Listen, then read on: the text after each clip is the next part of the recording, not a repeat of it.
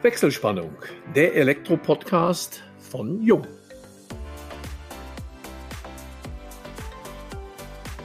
Hallo und herzlich willkommen zu unserem heutigen Jung-Podcast Smarter Verlag und smarte Medien. Die Plugged Media GmbH in Düsseldorf zählt mit einem Alter von rund 20 Jahren zu den jungen Verlagshäusern in Deutschland. Bekannter als der Verlagsname dürften ihre Magazine sein mit dem Publikumstitel Smart Homes, das Bauherren im High-End-Bereich adressiert, fiel 2004 der Startschuss in eine neue Magazinära. Ihm folgten weitere smarte Titel, über die wir mit dem Geschäftsführer Frank Greif sprechen möchten. Wir, das sind Elmo Schwanke, über 30 Jahre in der Welt der Elektrotechnik als Journalist unterwegs und meine Wenigkeit Georg Papel, Leiter Kundenkommunikation im Vertrieb bei jung. Frank, schön, dass du hier bist. Schön, dass wir uns die nächsten 30 Minuten über eben die genannten Themen unterhalten. Intelligenter Verlag, intelligente Medien. Und wie immer gebe ich jetzt das Wort auch an Elmo, der zugeschaltet ist aus dem wunderschönen Oberallgäu. Und Frank, du sitzt in Düsseldorf, glaube ich. In Düsseldorf. Ja, vielen Dank, Georg. Auch von meiner Seite aus, Frank, nochmal herzlich willkommen wir freuen uns ganz besonders, dass du heute bei uns im Podcast zu Gast bist. Und ich freue mich umso mehr, weil ich ja selbst viele Jahrzehnte in einem Verlag gearbeitet habe, beziehungsweise in verschiedenen Verlagen. Und dein Verlag, du bist Inhaber und Geschäftsführer der Plugged Media GmbH in Düsseldorf, gehört definitiv zu den jungen Verlagen in Deutschland. Und auch wenn man das Thema Smart Homes betrachtet, elektrotechnische Titel, sage ich mal, übergreifend im weitesten Sinne, gibt es ja schon seit der Ära vor dem Ersten Weltkrieg, als der Vogelverlag die ersten Titel damals gründete. Und letztendlich sind aus diesen Fachtiteln heute auch Publikumszeitschriften entstanden, wie Smart Homes bei dir im Verlag. Ich denke, Smart Homes werden einige unserer Zuhörerinnen und Zuhörer kennen. Plugged Media als Verlag weniger, auch deine Person vielleicht nicht ganz so viele, beziehungsweise deine Vita nicht. Vielleicht steigen wir ein, dass du etwas über die Verlagsgründung, wie wird man überhaupt Verleger, wie kommt man auf die Idee, wie hat es angefangen und welches waren so die Meilensteine bis heute? Und vielleicht noch ein bisschen abschließend dann zu deiner Person. Wie bist du selbst dazu gekommen? Wie bin ich selbst dazu gekommen? Ich glaube, ich fange so an. Also ich war schon als Jugendlicher immer ein großer Fan von Magazinen weil das zugegebenermaßen damals eine der wenigen Informationsquellen war für Technik und ich habe schon immer Technik gemocht und geliebt und habe dann auch mein Vorlieben entsprechenden Studium über Informatik angefangen, konnte aber irgendwo dieser ganzen Magazinthematik nie so richtig entsagen und als ich dann 91 nach dem Studium die Möglichkeit ergab, einen Quereinstieg zu machen, damals bei einem Verlag in Duisburg zum Thema Unterhaltungselektronik, habe ich das sofort gemacht. Ich habe das auch nie bereut, muss ich sagen und von daher stammt auch die kontinuierliche Liebe zu, ich nenne es mal Magazinen, weil der Schwerpunkt bei uns im Haus, so formulieren wir das immer, ist das Magazin, weil das Magazin die Möglichkeit gibt, Inhalte zu entdecken. Im, Gegensatz zu den ganzen Medien, die es da draußen gibt, die halt momentan von, ich sag mal, von Suchmaschinen und Algorithmen gesteuert werden, sind halt Magazininhalte, egal ob gedruckt oder digital, noch was Kuratiertes. Und da hängt auch so ein bisschen unsere Liebe dran. Die Liebe zum Magazin hat dann dazu geführt, dass wir, beziehungsweise ich mich mit drei anderen Kollegen ja 99 selbstständig gemacht haben. Und 99 ist dann auch unser erstes Magazin entstanden, im Verlag damals Plugged. Deswegen heißt der Verlag Plugged Media. Plugged war so der lifestyleige Rundumschlag über Themen wie Audio, Video, Auto, Kommunikation. Also da waren Smartphones drin, da waren Autos drin, da waren selbst nachbestellende Kühlschränke drin, ein Grauen, was uns in der Smart Home Branche immer noch verfolgt. Als Negativbeispiel, nicht im positiven Sinne. Und aus diesem Themenmix entstanden dann nach und nach die spezialisierten Titel. Und der erste war dann 2004 Smart Homes, weil das Thema Hausvernetzung unserer Meinung nach schon immer eine intensivere, eine andere Betrachtung verdient hatte, als das, was bis dahin und auch heute noch in vielen Medien passiert. Das ist halt ganz klar strukturiert Premium bei uns orientiert. Also wir befassen uns mit den hochwertigen Playern in der Branche. Wir spielen da auch Themen wie IoT, Internet der Dinge. Allerdings nicht mit jedem Sauger, der da um die Ecke kommt, jeder Saugroboter, sondern mit denen, die auch eine gewisse Bedeutung haben, die letztendlich auch über Vernetzung mitspielen, mit den großen Playern in der Branche, also mit den die irgendwo in der Wand agieren und nicht als Vorschaltgerät, Steckdose oder WLAN-Router irgendwo in der Ecke. Weitere Titel, die entstanden sind, sind dann Electric Drive gewesen, 2018, als das Thema Elektromobilität wirklich Fahrt aufgenommen hat, als auch mehr als drei Modelle am Markt verfügbar waren. Sicherlich ein ganz gutes Timing, wo wir jetzt ins fünfte Jahr gehen und angesichts der gesetzlichen Verordnung zum Wechsel natürlich als Informationsquelle da auch ganz gut dienen können. Und schon 19 gingen wir mit der Idee schwanger, das Thema Arbeitswelten aufzugreifen, was wir dann Anfang 2020 mit der aufkommenden Pandemie natürlich in der Umsetzung sehr beschleunigt haben und machen seitdem auch New Work. New Work ist so der große Rundumschlag zwischen Interior, Technik, Software, also alles, was unsere Arbeitswelt verändert hat und verändern wird. Jetzt sind es drei Magazine, die du eben ja schon grob vorgestellt hast, die ja im Grunde alle etwas anderes abdecken. Natürlich ist allen gemein neue Errungenschaften aus der Elektronik. Aber begleitest du die alle selber mit? Hast du so ein breites Spektrum? Smart Homes ist ja nun auch unser Bereich. Da geht's ja in Gebäudeinstallationstechnik, Gebäudeautomation. Da geht's sicherlich auch in die Devices, die heute gang und gäbe sind und genutzt werden. Dein Beispiel vom selbstbestellenden Kühlschrank, den braucht heute noch keiner. Dann E-Mobility, kann ich vielleicht auch noch ein bisschen, aber New Work, das würde mich jetzt interessieren ist ja in den letzten Jahren über das Homeoffice, glaube ich, ganz interessant geworden, hat viel Fahrt aufgenommen. Aber was ist seinerzeit vor fünf Jahren, wie du sagtest, was hat man da unter New Work verstanden? Der New Work machen wir noch nicht so lange, aber zu der Eingangsfrage. Wir kommen ja aus dieser breiten Technikbetrachtung und haben jetzt immer so den Ansatz verfolgt, dass wir da einzelne Themen rausziehen und die intensiver beleuchten, weil die das einfach verdienen. Und das war damals mit Smart Home so, das war 18 mit Elektromobilität so. Und natürlich haben wir jetzt verschärft in den letzten zwei Jahren so eine Umstrukturierung im Arbeitswesen, in den Arbeitswelten erfahren. Das fing damit an, dass Leute auf einmal von zu Hause arbeiten mussten. Da ist es ja nicht mit dem Notebook getan, sondern irgendwie muss ja die Kommunikation mit der Firma weiter erfolgen. Und das kann ich schlecht per WhatsApp abbilden, um irgendwelche Prozesse zu verfolgen. Und das war natürlich ein Riesenkatalysator für diese ganzen New Work-Themen, die es ja schon viel länger gibt. Also New Work ist ja ein Begriff, der weit vor der aktuellen Dekade oder sowas entstanden ist sondern da geht es ja wirklich darum, Arbeitswelten anders aufzustellen, angefangen von Hierarchien, aber vor allem auch bis zu Workflows, wie ich Themen überhaupt behandle, wie ich Projekte abwickle. Und das hat jetzt in den vergangenen zwei Jahren sehr an Bedeutung gewonnen und fließt jetzt auch gerade erst in viele große Firmen ein, weil das natürlich ein Umdenken bedingt, weil das ein neuer Lernprozess ist. Ich muss mich da einfügen in diese Prozesse. Ich habe vielleicht mehr Eigenverantwortung, gerade jetzt, wenn ich zu Hause bin und da arbeite und nur zwischendrin meine Resultate abgleiche. Von daher ist das eine ganz spannende, wirklich breitbandige Betrachtung des Themas, die bei ganz schlicht einem guten Möbel anfängt, denn am Küchentisch zu sitzen zu Hause als Remote Worker ist natürlich nicht die Lösung. Und irgendwo sagt, ich habe meine Tools auf dem Rechner, die mich mit der Firma in, in Konsens bringen, also wo ich weiß, wo die anderen in der Gruppe sind, weil das ist immer Teamarbeiten. Also für mich sind auch eure drei Titel im Prinzip ein sehr homogenes Spektrum, wo die Übergänge ja wirklich fließend sind. Ich möchte aber auf Smart Homes, weil das natürlich auch der uns am naheliegendsten Titel ist, noch mal ein bisschen eingehen. Ihr seid in diesem Jahr, wie ihr schreibt, volljährig geworden, versteht euch als Printfluencer. Was assoziierst du mit Printfluencer? Welche Zielsetzungen habt ihr? Ja, Printfluencer ist natürlich ein etwas gewagter Begriff, weil ein Magazin mittlerweile auch zu großen Teilen digital stattfindet. Nichtsdestotrotz ist natürlich das Thema Wohnen, Hausbau, Hausrenovierung eins, wo die Leute nach Inspiration suchen. Wenn ich nur nach vereinzelten Themen suche, dann finde ich halt bei Google oder Konsorten nur das, wonach ich gesucht habe, lande letztendlich nicht bei neuen Inspirationen oder so. Und da ist die große Stunde von Magazinen. Als Magazin zeige ich beim Blättern den Leuten einfach, was gibt es denn noch abseits der Themen, die ich gesucht habe. Natürlich haben wir ganz klaren Kontext definiert. Kontext ist in dem Fall das intelligente Zuhause. Kontext fängt für viele Leute an den Themen an, die auch ein Jung spielt, also Hauselektrik, Steuerung, Verschattung etc. So, aber jetzt komme ich irgendwo mit der ganzen Energiethematik natürlich in neue Bereiche rein. Integration von Solar, Auswertung von Solarerträgen, Integration des Elektroautos, bin ich wieder beim anderen Titel. Wo kommt meine Energie fürs Auto her? Habe ich die selbst generiert? Habe ich die gerade bei den Stadtwerken gekauft? Das ist eine nicht unerhebliche Verzahnung der ganzen Medien miteinander. Und dennoch haben die natürlich ihre Berechtigung als Einzelmedium. Wer sind eure Leser konkret? Bei Smart Homes sind es Leute, die sich konkret mit dem Projekt befassen, die entweder bauen oder umfangreich renovieren.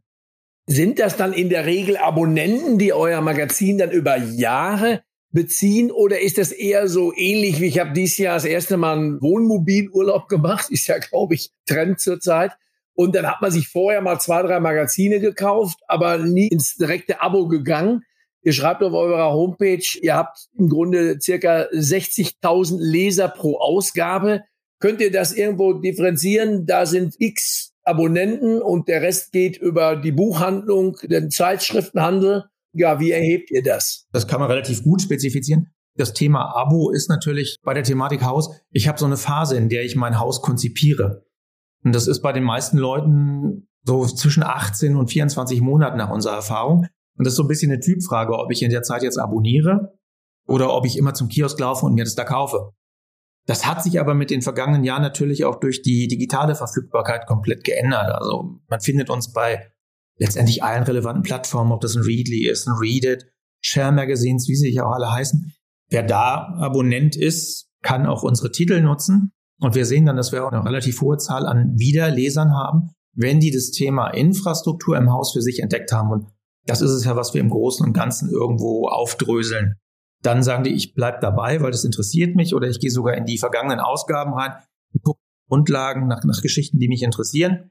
Und dann begleiten wir die eine Zeit lang. Und wenn das Haus fertig ist, dann verlieren wir es auch. Das ist völlig in Ordnung, weil es ist so ein bisschen wie wenn man ein Auto gekauft hat, dann will man eigentlich auch nicht mehr wissen, was es Neues gibt. Es werden ja roundabout 400.000, 500.000 Wohnungen im Jahr gebaut in Deutschland allein. Ihr beschäftigt euch aber mit dem gehobenen Wohnsegment ausschließlich. Ich habe in euren Mediaunterlagen gelesen, Smart Homes bestimmt die Zukunft des Wohnens.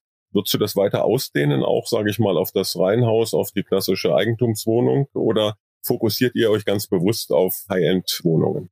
Nee, High-End mag vielleicht den Eindruck machen, durch die Projekte, die uns zugetragen werden. Das ist natürlich immer so, egal ob die jetzt von Herstellerseite, von einem Systemintegrator, von einem Elektrofachmann kommen. Die haben immer das Gefühl, sie müssten jetzt mit riesigen Projekten bei uns auflaufen, weil es auch eine Imagegeschichte ist. Und ganz klar ist das Thema, es hat auch seine Berechtigung im Reihenhaus. Das Thema hat auch seine Berechtigung in der Mietwohnung in gewissen relevanten Bereichen, gerade jetzt was Energie angeht. Und das ist so ein bisschen wie Formel 1 gucken und halt ein normales Auto fahren. Man, man schaut sich die Villa an und überlegt sich, was kann ich in meinem eigenen Projekt umsetzen und sucht dann natürlich nach den passenden Produkten. Und da haben wir schon eine gewisse Filterfunktion, die man als Redaktion ja immer hat. Und haben gesagt, okay, wir schauen jetzt, was nach unserer Meinung oder nach unseren Erfahrungen für das langfristige Projekt Haus relevant ist, weil da kommen Sachen in die Wand, mittlerweile sogar Lautsprecher, und dann gehe ich natürlich davon aus, dass die nicht nur zwei Jahre funktionieren. Das heißt, man trifft dann so innerlich eine gewisse Vorauswahl, der Markt trifft eine gewisse Vorauswahl und damit verortet man die Inhalte automatisch ein bisschen höher preislich. Ja, und man muss ja auch gewiss auch erstmal definieren, was ist Smart, was ist Smart Home wirklich. Wenn ich Smart Home google, da kriege ich etliche Milliarden Ergebnisse. Also es geht ja vom intelligenten Fernseher bis zum sprechenden Kühlschrank, bis über Gebäudeinstallationstechnik, Gebäudesteuerung und vieles, vieles mehr da wird ja wahrscheinlich eben eure Leserschaft auch erstmal informiert, was geht von wo bis wohin. Und ich kann mir nämlich auch durchaus vorstellen, dass es in der gut ausgestatteten Dreizimmerwohnung genauso eine Relevanz hat wie eben im herrschaftlichen Anwesen. Hat es sicherlich, aber ganz ehrlich, derjenige, der irgendwie nach einer Lösung sucht, um mit Alexa seinen Wischroboter zu steuern, der wird bei uns nicht fündig. Also das haben wir auch mal als Thema. Wir haben so ein paar Seiten, wo wir immer mit IoT-Themen schwanger gehen und da auch ein paar Sachen beleuchten, wenn die uns wirklich reizen. Aber wir haben halt nicht den Zwang, alle Saugroboter dieses Planeten zu vergleichen. Das machen andere nicht mal Titel, das machen mittlerweile halt Plattformen, YouTuber, Vergleichsplattformen oder so. Und da, da will ich auch gar nicht rein, da wollen wir gar nicht rein. Das, was wir wollen, ist die Leute, die ernsthaft sich mit ihrem Projekt befassen, A, auf die Thematik bringen und die sagen, so, es gibt was abseits von goldenen Wasserhähnen, teureren Böden oder Wandbelägen und zu sagen, hier die Infrastruktur ist halt das, was sich auch in 30 Jahren noch trägt in deiner Wohnung, in deinem Haus, was dir vielleicht auch mal wirklich das Leben erleichtert. So, und was da an Produkten in unser Beuteschema ins Redaktionelle passt, das findet bei uns statt und da versuchen wir dann zu sortieren, zu bewerten in gewisser Hinsicht, aber vor allem zu vermitteln, was es da überhaupt gibt. Und das ist seit 18 Jahren der gleiche Prozess. Also vor 18 Jahren kam ein Interessent an das Thema Smart Home und sagte, oh, ich weiß eigentlich gar nicht, was das ist. Und dann haben wir versucht zu erklären, was es gibt und was geht. Und das ist heute noch genauso. Ja, ich denke, nach wie vor ist ja dieser Begriff Smart Home oder überhaupt intelligente Gebäude immer noch diskutabel und wird immer wieder anders interpretiert. Ihr habt im letzten Jahr eine Studie Zukunft des Wohnens durchgeführt oder in Auftrag gegeben. Ich weiß nicht, vielleicht sagst du noch was dazu. Wie sieht diese Zukunft des Wohnens denn aufgrund der Ergebnisse aus? Und wenn man vom Smart Home spricht, wo liegen da die Prioritäten bei den Befragten? Also wollen die eher einen vorheizbaren Klodeckel haben, wenn sie noch auf der Autobahn sind? Oder ist das dann eher die Komplettüberwachung des Außengeländes und die Absicherung? Wo sind da die Schwerpunkte? Also die Umfrage machen wir jedes Mal selbst, weil auch so, ich sag mal, die Fragenkontext, das kann eine Agentur gar nicht bewerten oder sowas. Wenn ich das rausgeben würde, müsste ich das sowieso alles vorgeben. Und dann kann man letztendlich mit den Tools, die es da heute gibt, auch das Handling selber machen. Die Ergebnisse sind nie unerwartet, muss ich sagen, aber doch relativ interessant. Also wir haben jetzt über die letzten Jahre im Vergleich zur letzten Studie halt eine extreme Zunahme beim Thema Sicherheit, wobei Sicherheit sehr breit gefächert ist. Das geht halt von Zugangssystemen, also sprich Keyless Entry, über Kamerathemen, Überwachung bis hin zu Alarm. Es kommt mehr Sensibilität auch für so kleine Geschichten wie CO-Melder oder sonst irgendwas. Also das Bewusstsein ist da extrem gestiegen, aber vor allem halt Zugang zum Haus ist ein ganz relevantes Thema. Türkommunikation, ist wichtig geworden. Das steht witzigerweise im Kontrast zu den abnehmenden kolportierten Zahlen bei Einbrüchen. Aber das Gefühl ist halt entscheidend bei solchen Dingen und das ist aber im Haus immer so eine Geschichte. Grundsätzlich geht die Tendenz jetzt ein bisschen raus aus der Stadt aufs Land. Also wir haben jetzt mehr Leute, die sagen, dass sie später in ländlichen Regionen leben werden. Wir hatten vor drei Jahren die letzte Befragung in der Richtung gemacht, als es noch vor drei Jahren war. Das spiegelt auch ein bisschen das wider, was man heute so in den Medien findet. Aber es sind jetzt keine rapiden Umbrüche, das sind ein paar Prozentpunkte, die sich das verschiebt. Aber bei den Themen sieht man halt schon wirklich diese Geschichte und natürlich das Thema Energie hat jetzt an Fahrt aufgenommen. Frank, kommen wir mal auf die Light and Building. Ist ja das Thema, was uns in den nächsten Wochen dann auch beschäftigen wird. Vom 2. bis 6. Oktober nach vier Jahren Abstinenz ist ja wirklich der Wille da, sich auch wirklich mal wieder zu treffen. Besuchst du an allen Tagen die Messerhallen? Geht ihr selber hin? Bist du gar nicht da? Nee, wir sind mit relativ großem Team an allen Tagen da, nach aktueller Hotelbuchungslage. Ich glaube auch nicht, dass uns da leere Hallen erwarten, weil ich denke, alle in der Branche sind relativ gespannt auf diesen Wiederauftakt der Messe. Wobei man so ein bisschen das Gefühl hat, dass wir in diesen zwei Jahren Pandemie auch uns ein bisschen von Messen entwöhnt haben. Also wir waren im Mai auf der ISI in Barcelona, die ja ansonsten in Amsterdam auch immer ein relativ fixer Anlaufpunkt auch für viele kleinere Aussteller war, wegen der guten Erreichbarkeit. Die ISI war jetzt schöner und größer, hatte sehr viel imposantere Stände, aber gefühlt in der Summe deutlich weniger. Also viele kleine haben sie den Weg nach Barcelona zum Beispiel nicht angetreten, was jetzt für Frankfurt wahrscheinlich nicht das Hindernis ist. Insofern sind wir sehr gespannt, was da passieren wird. Wir haben aber bei uns im Haus die starke Vermutung, dass grundsätzlich Messekonzepte eher kompakter sein werden in der Zukunft. Was uns dazu bewogen hat, im nächsten Jahr 2023 ein Roadshow-Konzept Smart Homes Pro aufzusetzen, wo wir als reine B2B-Veranstaltungsreihe in aktuell erstmal drei Orten in München, Düsseldorf und Berlin in kleineren Locations die Gewerke zusammenbringen wollen, die sonst nicht zusammenfinden. Das heißt, wir haben die Elektrobranche, haben da auch schon einiges an Zusagen, auch Steuerungssysteme und ähnliches. Wir haben aber auch Leute aus der Sicherheitsecke, wir haben Leute aus dem Bereich Unterhaltungselektronik, die sich da zeigen werden. Und das finden wir halt ganz spannend, weil das ist, was auch eine Light and Building nicht abbilden kann, weil da einfach dieses Gewerkeübergreifende fehlt. Und dadurch, dass wir drei Locations machen, die etwas kompakter sind, ist das natürlich alles auch vom organisatorischen Aufwand, vom finanziellen her etwas überschaubarer und hält vor allem, was ich relevant finde, die, die Anreisewege und Zeiten für die Sparringspartner, sprich Elektrobranche, Architekten im Rahmen, die haben ja glücklicherweise alle noch volle Auftragsbücher und entsprechend wenig Zeit. Und deswegen bin ich ganz gespannt, was jetzt bei so einem Giga-Event wie der Light and Building da wirklich an Publikum noch auftaucht, denn sich da vier Tage Zeit zu nehmen, plus Hotelkosten und ähnliches, ist sicherlich in Zeiten wie diesen nicht ganz einfach. Aber grundsätzlich, wir freuen uns auf jede Messe. Also wir haben ja noch mehr dieses Jahr. Es wird noch eine Security geben. Es gibt eine IFA in Berlin. Und das ist alles so ein bisschen schauen, wie sie wieder auferstehen momentan. Ich weiß auch nicht genau, was da passieren wird. Jede Messe hat ihre Prozentzahlen, die sie verkündet, wie viel Prozent der Fläche ausgelastet sind. Was dann da stattfindet, muss man sich vor Ort anschauen. Man hat so gehört, dass Light and Building halt mehr eine Building ist dieses Jahr als eine Light in der Autumn Edition. dann muss man halt gucken, wie die nächste reguläre wieder aussieht. Ja, die Pandemie hat sicherlich sehr stark und nachhaltig die Messelandschaft verändert. Das wird auch in Zukunft, denke ich, so bleiben. Dafür sprechen auch Hybridveranstaltungen.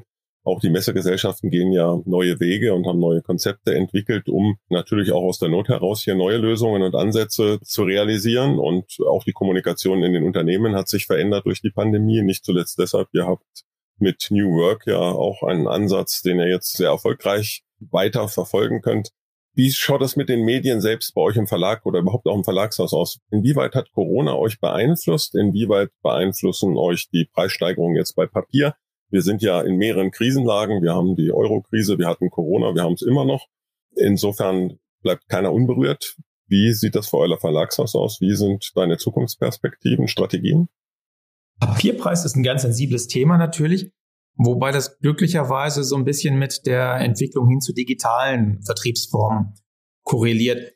Das hat sich auch in der Corona-Zeit so ein bisschen ergeben. Es gab natürlich durch die mangelnde Reisetätigkeit zum Beispiel ganz viele Flughäfen und Bahnhöfe, wo die doch immer noch recht, sag mal, umsatzträchtigen Outlets von Zeitschriften dann lange, lange geschlossen waren. Und die, die sich dann wirklich für Themen interessiert waren, haben sich alternative Vertriebswege gesucht. Also wir haben das gemerkt bei massiv mehr Zugriffen sei es die Webpage, sei es digitale Abos, seien es die Downloads auf Digitalplattformen wie Readly, so dass das in der Summe eigentlich keinen großen Einbruch gemacht hat, aber schon so einen gewissen Wechsel hin zu digitalen Medien.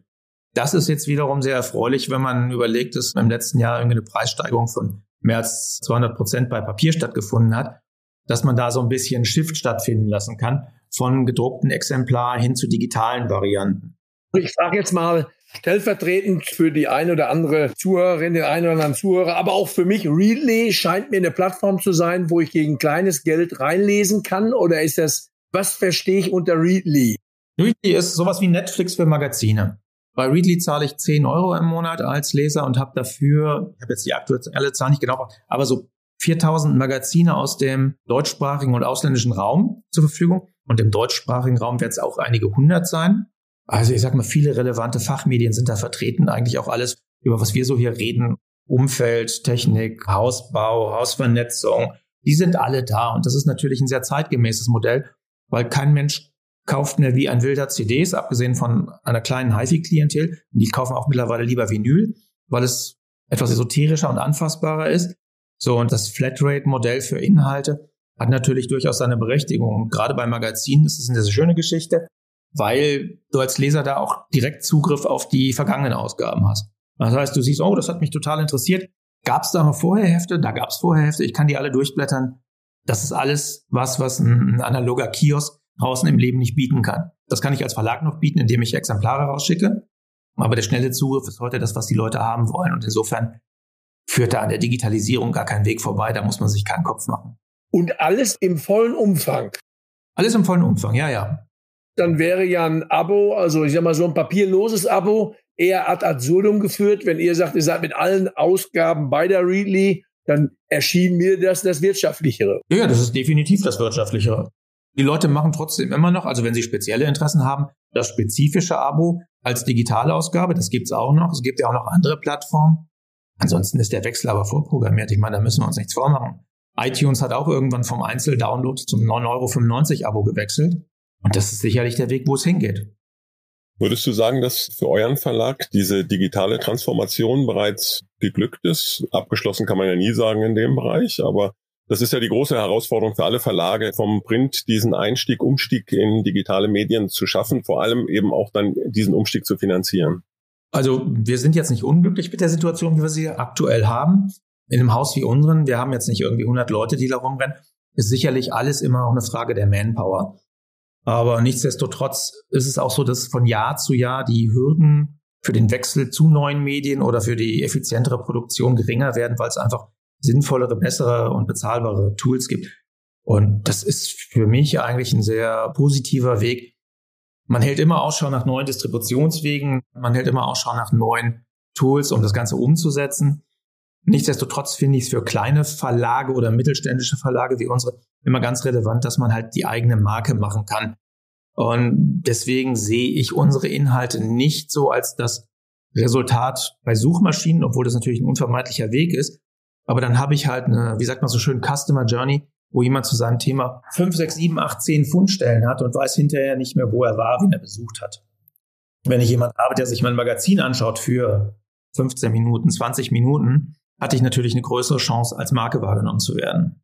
Jetzt komme ich ja aus einer Mediengeneration, in der Layouts noch geklebt wurden. Also quasi war das der Übergang vom Bleisatz dann auch.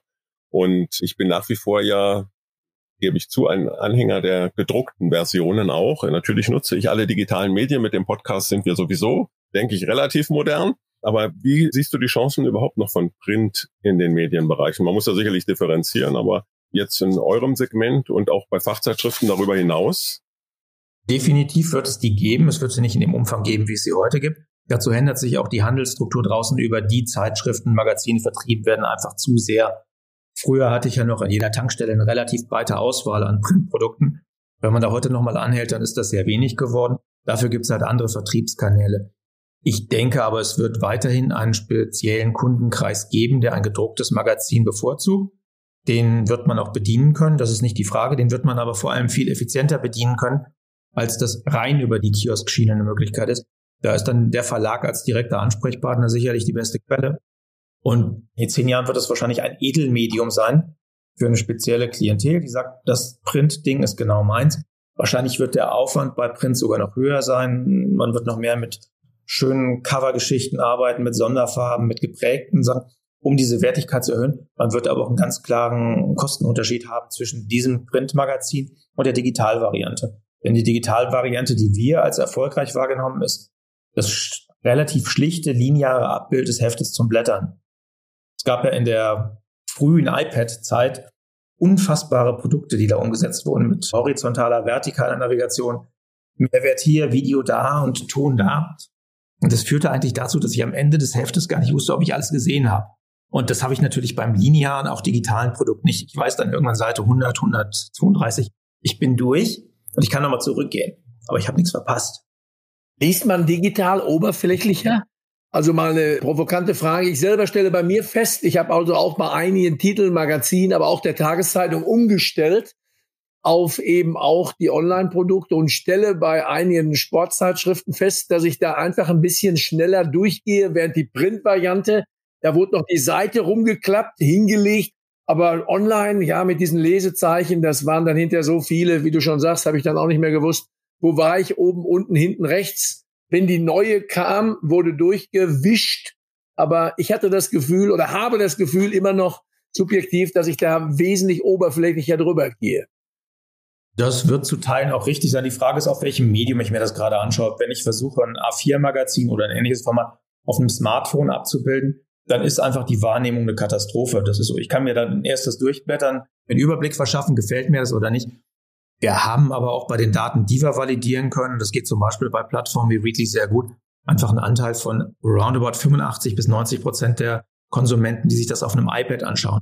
Die schauen das abends an, die sitzen da wahrscheinlich auf dem Sofa, haben das Ding auf den Knien und blättern dann aller Ruhe durch. Nachdem ich keine validen Zahlen habe, wie lange jetzt jemand wirklich mit einer Printausgabe da sitzt, weil jede Umfrage, die ich da mache, ist einfach absurd, weil die Leute das nicht ehrlich beantworten können, denke ich aber, dass das ein ganz guter Punkt ist. Also wir haben immer noch Lesezeiten, die sich irgendwo im Bereich zwischen 25 und 30 Minuten für so ein Heft bewegen. Und ich habe vor allem die unfassbare Chance, dass man da immer wieder reinguckt. Wogegen die meisten Printmagazine, ich weiß nicht, wo die bei euch gelandet sind, oft bei uns in der Sanitärabteilung, um es vorsichtig zu formulieren. Und heute ist es eher der Fall, dass ich vielleicht mein iPad mitnehme und da so ein bisschen stöbe und wühle. Wir erwischen die Leute immer noch in einer Phase der Entspannung. Die sind zurückgelehnt.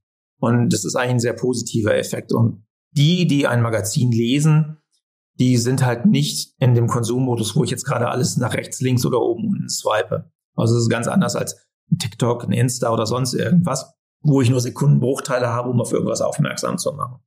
Ja, ich vermute mal, dass die Lesedauer absolut gesehen kürzer geworden ist. Aber ganz ehrlich, die Zahl an Medien, die wir nutzen, hat sich auch verzehnfacht. Und dafür sind wir eigentlich noch sehr gut. Ja, Frank, wir nähern uns leider. Wir könnten noch viele Themen anreißen, dem Ende unseres heutigen Podcasts. Wir möchten aber dich natürlich nicht entlassen, ohne etwas über den Privatmenschen zu erfahren. Wenn du keine Zeitschriften, Magazine produzierst, dich nicht auf Messen umschaust oder Trends aufspürst, Wie verbringst du deine Freizeit, wenn du welche hast? Wenn ich welche habe, das ist dann schon die erste Einschränkung, die eigentlich zutrifft. Also meine Familie würde sofort sagen, zu wenig mit der Familie, weil ich natürlich in der glücklichen Situation bin, dass ich mein Hobby oder meine Hobbys zum Beruf machen konnte. Mit dem schönen Nebeneffekt, dass man morgens nie mit einem schlechten Gefühl ins Büro geht oder zu irgendwelchen Terminen.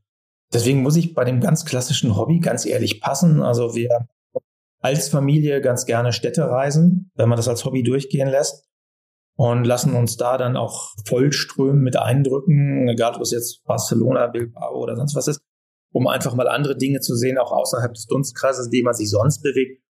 Aber den klassischen Märklin-Sammler oder sowas, den findet er in mir leider nicht, da muss ich passen.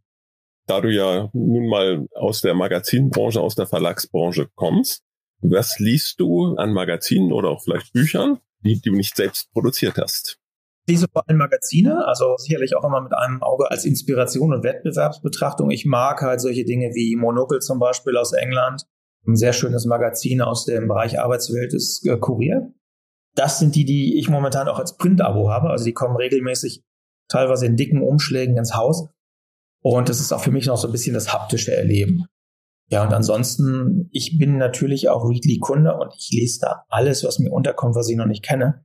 Das kann mal das englische Magazin für schmale Kanalschiffe sein oder auch das Special Interest Magazin für irgendwelche Ernährungstrends. Da bin ich relativ offen. Da bin ich aber kein Dauerleser, das gebe ich ganz ehrlich zu. Da habe ich eine hohe Fluktuation. Spielt Literatur dann, also spielen Bücher für dich eine Rolle? Nee, dazu fehlen mir Zeit und Muße. Ab und zu gönne ich mir dann ein Hörbuch oder sowas im Auto, aber das gedruckte Buch hat bei mir persönlich keinen Stellenwert. Ich bin aber ganz froh, dass meine Frau da entsprechend kompensierend bei uns tätig ist. Also bei uns im Haushalt steht genug Buch rum. Ich bin leider nicht der Nutzer. Kann ja noch kommen. genau. Wenn die Augen noch mitmachen. Dann bedanken wir uns ganz herzlich, Frank, bei dir. War ein interessanter Podcast. Wir hätten viele Themen noch anreißen können, aber das machen wir vielleicht in einem zweiten Podcast mal nach einer gewissen Zeit. Vielen Dank, dass du bei uns heute zu Gast warst. Georg, auch nochmal vielen Dank für die Co-Moderation, wie immer. War ja nicht gerade mein Fachthema, aber ich werde langsam schlauer, weiß jetzt schon, was Riedli ist. Ich wusste es nicht, ich kannte es nicht und denke auch die eine oder andere Zuhörerin, Zuhörer nicht. Vielleicht machen wir doch nochmal einen Podcast zu digitalen Medien. Wäre vielleicht für alle Beteiligten spannend. Ja, also vielen Dank nochmal. Damit schalten wir für heute die Wechselspannung frei und bedanken uns bei allen Zuhörerinnen und Zuhörern ganz herzlich. Wir hoffen, es hat euch Spaß gemacht und wenn das so ist, freuen wir uns natürlich über eine Weiterempfehlung. Falls ihr Fragen haben solltet oder vielleicht einmal selbst bei uns zu Gast sein möchtet, meldet euch einfach unter kundencenter.jung.de. Wir freuen uns auf euch beim nächsten Wechselspannungstalk, dem Elektro-Podcast von Jung.